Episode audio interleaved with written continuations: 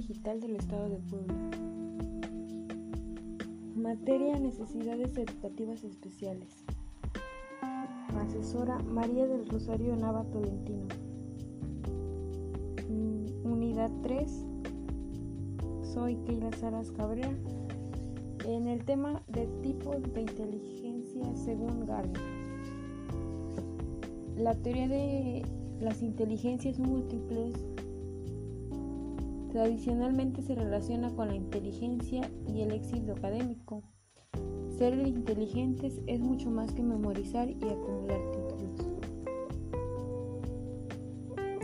La inteligencia se define como una capacidad mental de carácter general que permite razonar, planificar, resolver problemas, pensar de forma abstracta y comprender ideas complejas y aprender de las experiencias.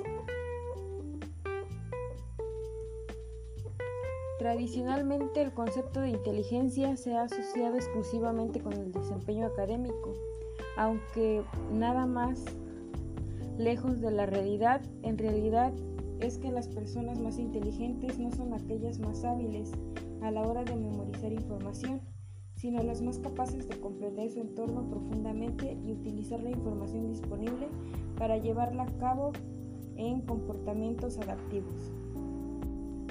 De manera errónea se ha considerado que solo existe un único tipo de inteligencia. Sin embargo, es poco frecuente que los seres humanos destaquemos en todas las áreas de nuestra vida. De esta forma, parece que existen diferentes tipos de inteligencia que se relacionan con determinadas habilidades. Gardner fue quien elaboró la famosa teoría de las inteligencias múltiples. De acuerdo con ella, no existe solo una, sino ocho, las cuales son la inteligencia lingüística, que es la capacidad de usar el lenguaje en todas las expresiones y manifestaciones, la inteligencia corporal o sinestética, es la capacidad para expresar ideas y sentimientos con el cuerpo, la inteligencia naturalista, es la capacidad de observar y estudiar los elementos que componen la naturaleza, entre los que destacan objetos, animales y plantas.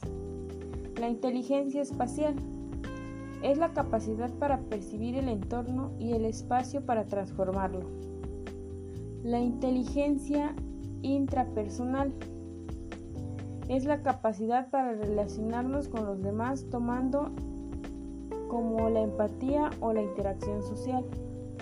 La inteligencia lógico-matemática es la capacidad de resolver cálculos matemáticos y poner en práctica un razonamiento lógico. La inteligencia interpersonal es la capacidad de desarrollar un conocimiento profundo en uno mismo.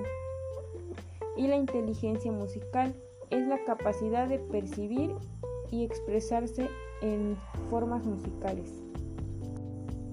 En conclusión, la inteligencia no son fijas o innatas, sino que son destrezas y habilidades al resolver problemas que posee un ser humano.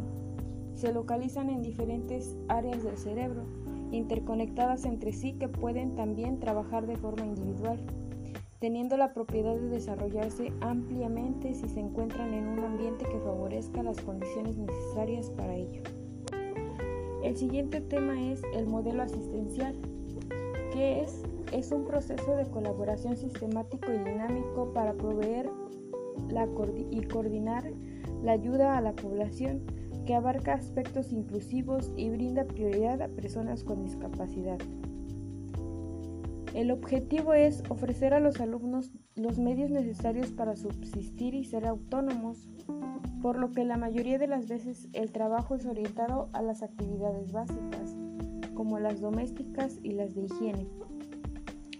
Las características de este modelo asistencial son que es un método basado en la interacción y la rehabilitación de las personas con discapacidad.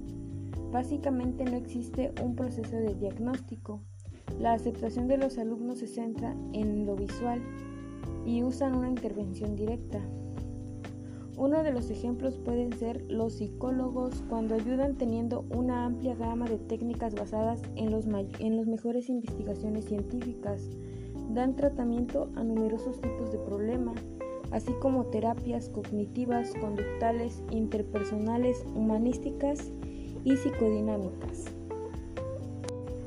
Los modelos terapéuticos.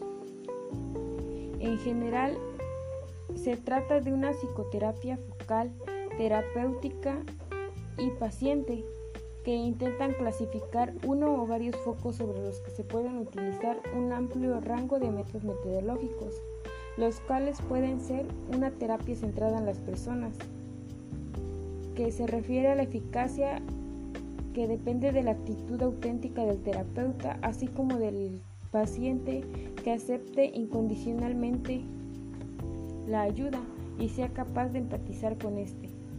La terapia interpersonal es un tratamiento de la depresión mayor. Se aplica también en casos de bulimia o en terapia familiar, teoría psicodinámica y terapia cognitiva conductal. La terapia multimodal de Laraus propone el uso de técnicas muy diversas en función a los problemas concretos.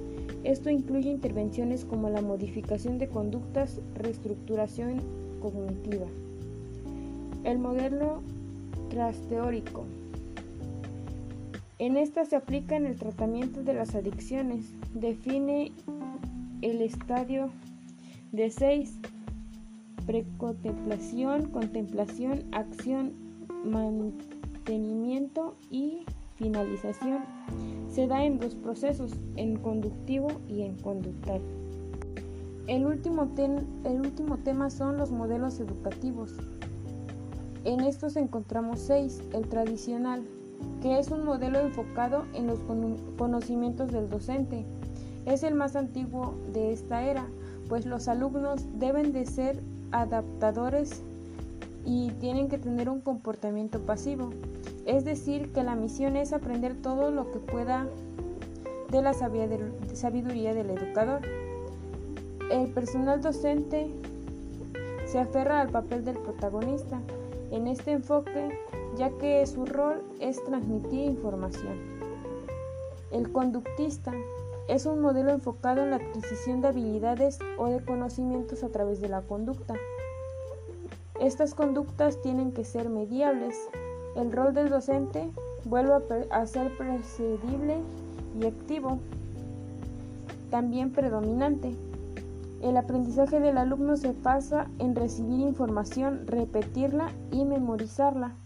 El sistema está basado en estímulos que pueden ser previos, premios o castigos. El naturalista es un modelo con ideología humanista que aprende a tener en cuenta al alumno como protagonista y activo en el aprendizaje centrado en el mundo. El aprendizaje se centra en la experiencia libre, el educador solo es un posible auxilio en algún caso de necesidad. No es teórico sino experimental. Se aprende haciendo, el alumno no es evaluado ni comparado. El cognitivo tiene como objetivo no tiene como objetivo cumplir con un currículo, sino contribuir y formar al alumno de tal manera que adquiera habilidades cognitivas para ser autónomo e independiente y sea capaz de aprender por sí mismo. El docente evalúa cualitativamente y trata de ser el facilitador de la, estimulación del desarrollo del alumno. El constructivista está basado en el planteamiento de un papel diferente a los anteriores. Aquí el profesor va mejorando con la práctica y la reflexión de los errores.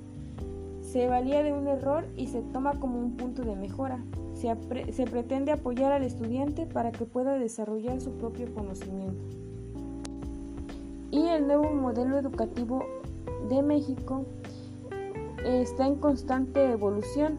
Es por ello que siempre escuchamos hablar de las reformas educativas. Uno de los puntos de este modelo es tener establecidos la forma clara de los objetivos a alcanzar por los alumnos.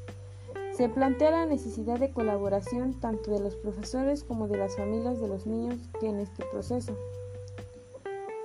En sí, el propósito de todos los métodos de enseñanza es hacer evolucionar para bien de los jóvenes.